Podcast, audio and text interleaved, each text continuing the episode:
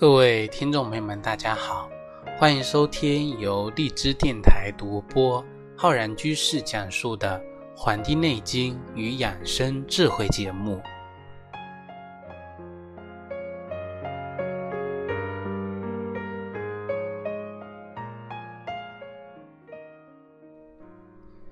本期节目呢，又要跟各位听众朋友讲我们中药本草的这个栏目了。那么我们今天呢，这一期节目要跟各位听众朋友来讲的是我们的一味中药，叫三七啊。其实啊，我小时候刚听到三七的时候呢，就想到的是什么呢？三七二十一啊，三七二十一。那么有点呢，像我们日常生活中用的这个姜啊，特别像是吧？其实呢，我们自从人们知道了。这个三七呢，是我们云南白药里面的主要成分。之后呢，就有很多听众朋友啊，把它当做这个保健养生的一个神物啊。经常有这个嗯听众朋友过来问我，那么用这个三七怎么样啊？我们很多人都习惯性的把一些药物啊都给神化掉了，就是单味药就能够起到那么多的一个作用。那么三七以什么来捕获了我们这么多？听众朋友的心呢？它又是如何能够登上我们活血药中的第一位呢？它的神奇之处到底是在哪里呢？我们本期节目呢，就跟各位听众朋友来讲一讲三七的故事。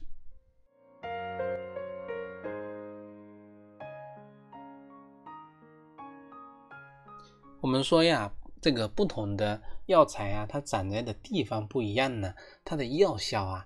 也不同，就像三七来说吧，我们把这种三七呢，产自于云南文山州的各个县的地方呢，我们称之为叫文三七。那么这样这个地方这一片地方长出来的，因为这一片地方的自然环境啊所长出来的三七呢，我们称之为道地药材，就是说这个药材很地道，很地道。那么我们说呀，植物的三七啊，它的茎呢，茎部有三节七叶，三块节七片叶。那么这个药效呢，又以生长到三年到七年的这个称之为是最佳的药效最佳，所以我们称之为三七，因为生长三到七年为最佳，我们称之为这个。三七，而且它有三个节七片叶，所以也叫三七。所以说三七的名字呢，由此而来，由此而来。那么其实很多人啊，习惯把三七跟人参做比较，为什么呢？因为三七跟人参一样，都是属于五加科。五加科，这个是我们啊植物、动物这些种类啊，纲目科属种的这么一个。好划分，但是如果说从植物的物种起源来说呢，三七呢比人参要早得多，早得多。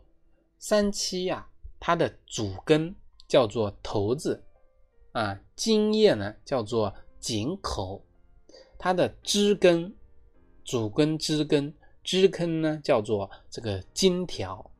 我们把这个干燥的三七呢。相互碰撞，那么它会发出呀非常清脆的这个声响。那么这一类三七呢，这个药效呢都是比较好的。那么我们这个李时珍啊，他这在我们的《本草纲目》中呢就介绍了这个三七啊。我们说当时他的记载中把这个三七称之为什么？叫金不换呀，金不换。使得其呢，从我们民间这个管乐上升到庙堂之高，这个怎么说呢？就是说呀，因为这个一用名字之后呢，它的身价呢就涨了，就像我们现在啊炒作一样的啊炒作一样的，就像说绿豆能治百病，那么价格呢就拼命的涨；红豆呢能治百病，这个拼命的涨，那么。三七呢，虽然被很多人吃呢，但也呢被很多人这个低估着，说该不该吃，有没有吃对啊，能不能吃？我们呢，今天主要的问题就是跟大家探究一些三七这方面的一个疑问。那么有的听众朋友问了，就是说三七跟云南白药到底有什么不同啊？那么这这个这个问题要怎么回答呢？就是说什么是云南白药啊？白药，我们根据现有的这个信息啊，因为云南白药里面啊，它不止一种药材，它里面有很多呀，有这个我们刚才讲的三七里面啊，这个白药里面含有三七，所以说。这个云南白药里面包括三七、冰片、散瘀草、白牛胆、川山龙、淮山药啊、苦凉姜、老鹳草、草乌、重楼等等这些药材成分。那么云南白药的这个粉剂呢，它这个说明书上讲的是说呀，这个能够起到化瘀止血、活血止痛。解毒消肿这么一个作用，那么它是适用于呢我们平时有的人跌打损伤、淤血肿痛、吐血、咳血、便血、滞血、崩漏下血、手术出血等等这种出血性的，还有这种组织挫伤、闭合性骨折、支气管扩张、肺结核、咳血、胃溃疡、出血等等等等，还有包括皮肤的感染性的疾病。啊，是应对这些疾病的啊！我在说这么一串的时候，我是看了说明书的啊！大家不不要以为我是啊直接啊这个说出来的啊，记忆力呢没有那么好，要多这个多学多看。那么这是云南白药，那么三七啊，三七在我们这个中国啊国家药典中呢。它的功能跟主治的栏目中是这么描述的，就八个字，叫做散瘀止血、消肿定痛。那么它是主要用于咳血、吐血、便血、崩漏，以及外伤的出血，我们胸腹的刺痛，还有扑跌的这种肿痛。呃，我们历代的本草啊，除了肯定它的。三七活血化瘀跟止血这两个功效以外呢，往往还会加以补血啊，活血止血，再加一条补血。但是呢，三七的功效基本基本上可以概括为叫生打熟补。这个我们在以前的节目中跟大家讲过，就是说呀，炮制用油炸来炮制的中药不多。但是我们的三药啊，三七呢算一个。不过呢，这种针法呢似乎被更多的人就是接受啊，就是三七用来蒸蒸熟了，而不是用油去炸熟的啊。生打熟补，生的三七，生三七主要用于跌打外伤；熟补，熟的三七，熟三七用于补益健身。那么我们这里就可以看出来了，云南白药的主方里面啊，有有种加强的三七来活血止血的那种感觉，更像是三七的一个升级版。但是呢，治疗的范围主要以血症啊、出血、补血、崩血、病血等等这种血症为主。而我们的熟三七，由于它能够啊，这个如。溶血的能力被破坏掉之后呢，它只留下了补益的这种品质，所以说它在呀我们一些治疗虚症的这种领域呢，能够大显身手。所以说这个呢是他们的一个很大的一个不同，这是我们大家所考虑的一个疑问。那么还有人问了，说三七为什么能够经有？补血啊，就经能够活血又能够止血呢？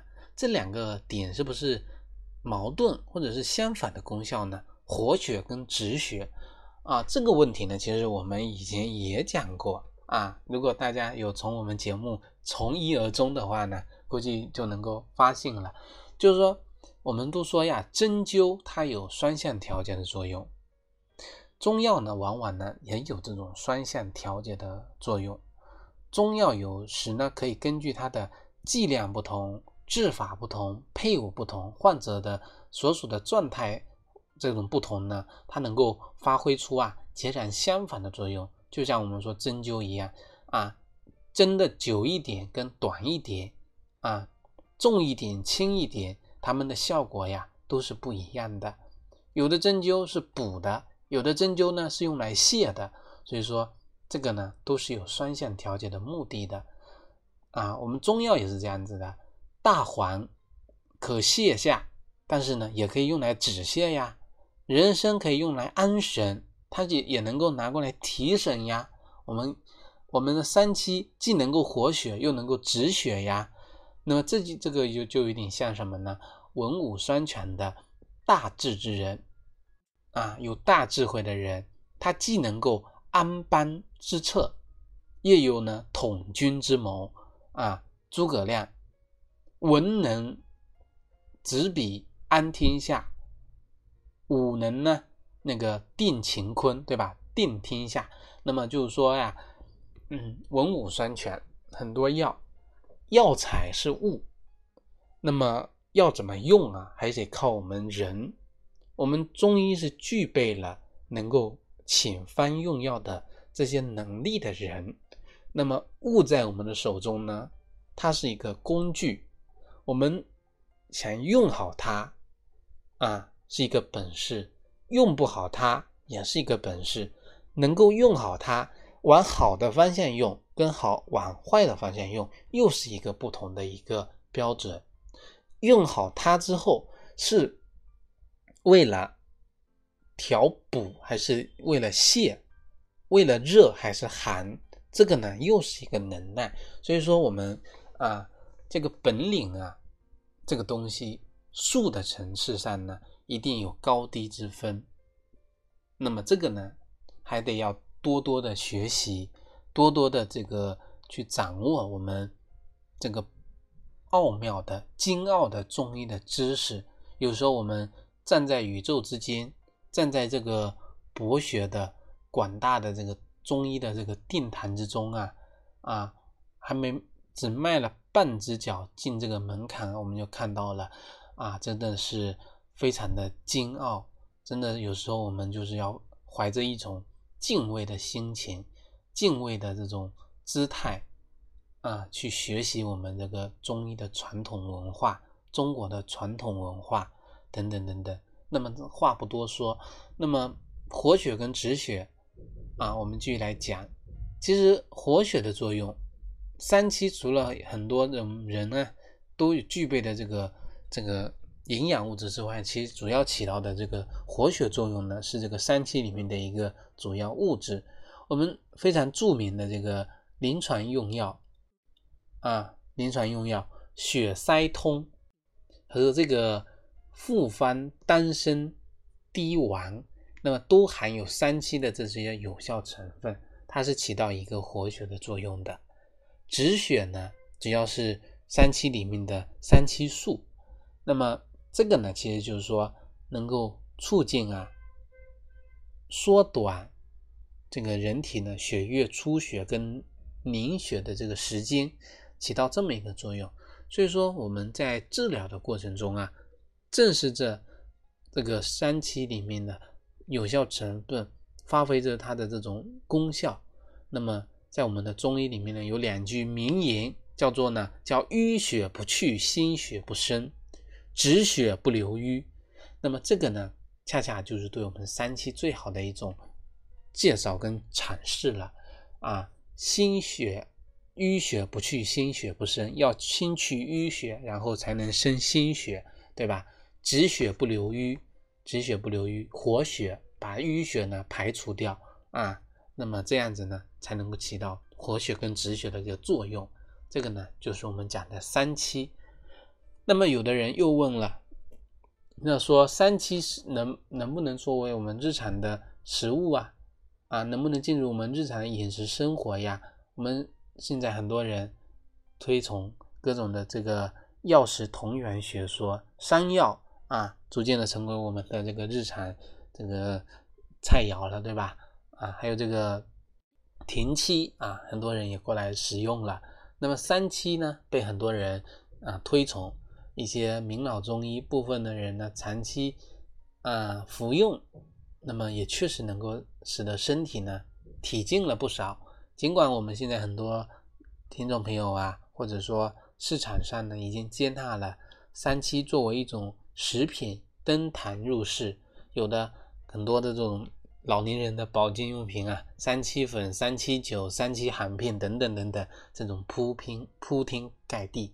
但是呢，我们要注意的一点就是说，三七一直没有就是说进入到我们既是食物。又是药物的这种物品名列，那么我们怎么对三七进行一个定义呢？就是说它是食品吗？它是保健品还是药品啊？可能我们就目前来说呀，啊，剥离开中医的身份，三七如果说作为一种保健用品呢，它是合适的。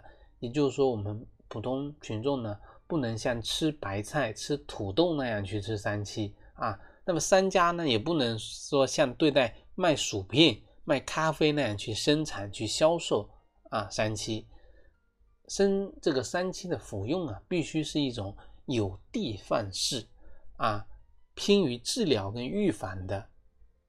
那么在这里呢，要跟大家讲一讲啊，服用三七呢，要考虑这么几个点，这样子呢，对大家呢有帮助。